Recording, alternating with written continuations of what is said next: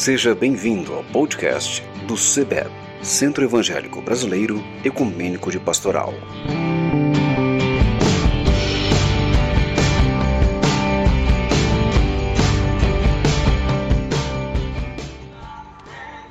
Olá, sou Carlos Alberto, sou pastor anglicano, amante da música.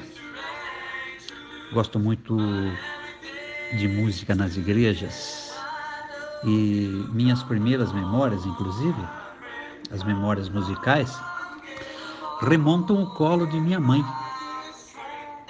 Hinos dos salmos e hinos, do hinário evangélico e alguns hinos chamados avulsos.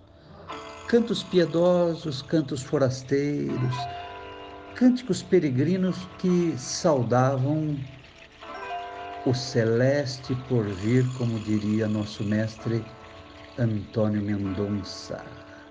Ainda pequeno, fui inserido num grupo de coral da igreja, onde meu pai era o maestro. E que maestro! Violinista, violeiro, ouvido absoluto, sempre fazendo a ponte entre as mensagens celestiais da congregação, que era muito conservadora, e a cultura da nossa cidadezinha, onde, na beira da tuia, o povo ouvia as músicas do Tonico, Tinoco e depois do Tom Aprendi de cedo que a boa música nasce no coração de Deus. O conceito sagrado e profano é uma construção posterior. O que conta é o encanto pela vida. Música é a linguagem de Gabriel e seus anjos é a linguagem de Deus, o grande maestro. É verdade. Disso sabia Lutero, que trouxe mais pessoas para a igreja com seus hinos que com seus sermões. Disso sabiam os irmãos Wesley, que cantavam para a razão e para os corações dos carvoeiros ingleses. É, isso mesmo. Uma fé cantada vale mais do que dez preces rezadas. Pois bem, na adolescência, anos 70, eu pude trazer para as minhas igrejas, congregações, músicas de grupos como Vencedores por Cristo, Jovens da Verdade, Os Ligados.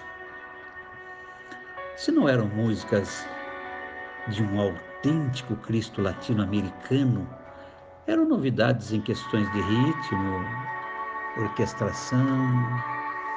Há sempre que reconhecer o momento histórico, não é mesmo? Mas pensar que muito da inódia atual não atingiu nem a qualidade e nem a pertinência desses grupos. Que pena! Em minhas andanças pelas liturgias da vida, encontrei e fiz parte de momentos e movimentos de música tipo Evangelho Pé no Chão. Cimei Monteiro, Jaci Marasquim, Grupo Revivendo e Canto da Terra são apenas algumas de outras excelentes referências. Verdadeiros oásis em meio a um deserto plasmado por uma igreja colonizada. Nesse contexto, o SEBEP foi um verdadeiro cenário de reverberação da produção fantástica desse período sempre tendo a bandeira do binômio fé e vida, Ó oh, Deus, salve o oratório.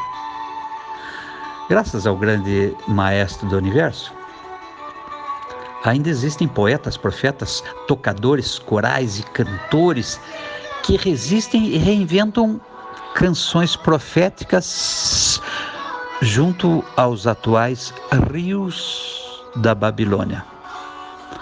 Um pouco mais, eu poderia dizer, eu convicto de que somente uma linguagem artística e teológica é que pode servir de semente para oxigenar nossas paróquias. Eu fiz algumas versões livres de músicas para coral. Trabalhei também na organização e disseminação de festivais de música sacra.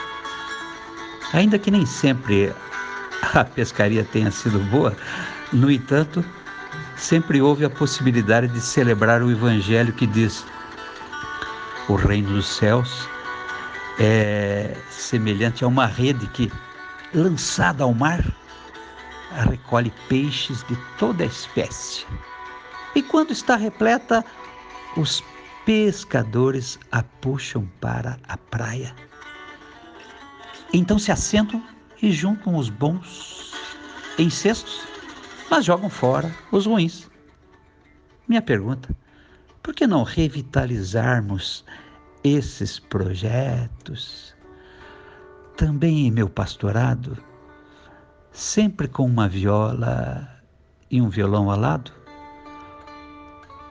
pude compor duas operetas ao lado do maravilhoso e saudoso maestro Cornelis Cole. Páscoa em tom brasileiro e as sete palavras da cruz, palavras da paixão. Que tal incentivarmos nossas comunidades a fazer mais e melhores produções contextualizando-as ao calendário cristão. É uma dica. No momento em que as igrejas estão plasmadas com cantos estereotipados, alienados, longe da terra em que nascemos e vivemos, é preciso dar uma resposta à cultura industrializada e escatológica de nossos dias. E Deus se fez música e habitou entre nós, cheio de ritmo, harmonia, graça e beleza. Um beijo para vocês.